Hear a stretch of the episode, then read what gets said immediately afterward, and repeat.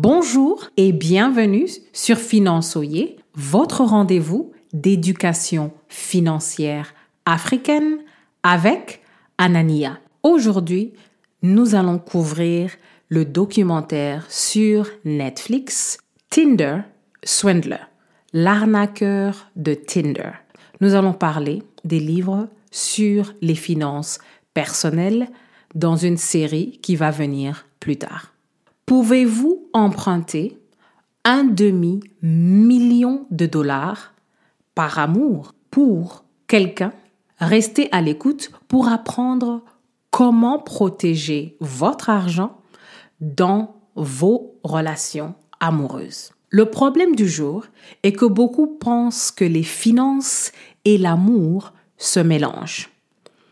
Mais certains actes d'amour avec vos finances sont en fait des actes avec des conséquences légales très sérieuses. Numéro 1, pensez au caractère de la personne en face de vous.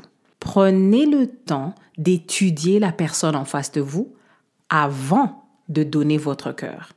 Vous ne voulez pas jeter vos perles au pourceau. Numéro 2, la diligence requise. Vous devez apprendre à vérifier les choses en utilisant les sources autoritatives, les sources des sites des gouvernements officiels en Occident. Sinon, vous allez voir des vantards qui s'inventent des salaires et vous n'allez même pas être à mesure de, comprendre quelle est la vraie échelle salariale de la personne en face de vous en fonction de leur position, de leur secteur ou même de leur entreprise.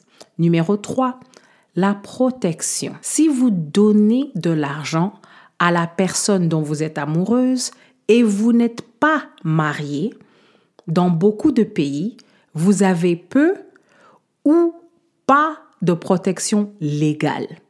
Si votre nom est sur les cartes de crédit, les comptes bancaires et tous les documents, vous êtes responsable de tous les dommages et intérêts.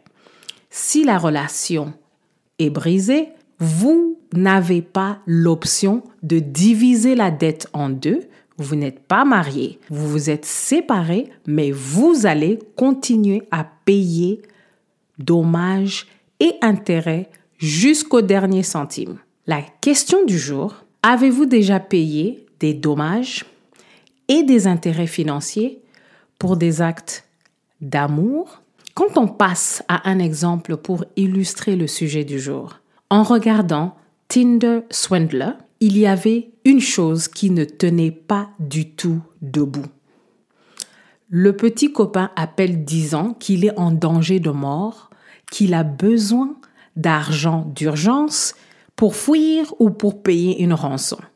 Ça n'a pas de sens. Un business aussi sensitif que le commerce de diamants a des assurances pour couvrir plusieurs éventualités. Il y a des années de cela, j'ai conseillé mon entreprise à ne pas payer une rançon qui était aux environs de 1 million parce que nous avions une situation de hacking. Dès que l'équipe d'informatique nous a dit que nous n'avions rien perdu, nous n'avions plus besoin de payer la rançon. En Occident, beaucoup de business doivent se couvrir avec des assurances d'après les standards de leur industrie. Ils ont des risques de hacking, ils ont des risques des VIP dans la compagnie qui peuvent être kidnappés. Donc, vous n'aurez jamais besoin de vous endetter pour aider votre petit chéri diamantaire pour échapper aux dangers professionnels de son industrie. L'amour ne doit pas passer outre des principes de base de l'éducation financière. L'amour ne doit pas être offert sans diligence requise. Vérifiez les choses là où il faut et comme il faut. L'amour ne met pas votre sécurité financière en péril. Donnez les bisous, mais gardez votre argent. Merci beaucoup de nous laisser un avis sur votre plateforme d'écoute et à la prochaine.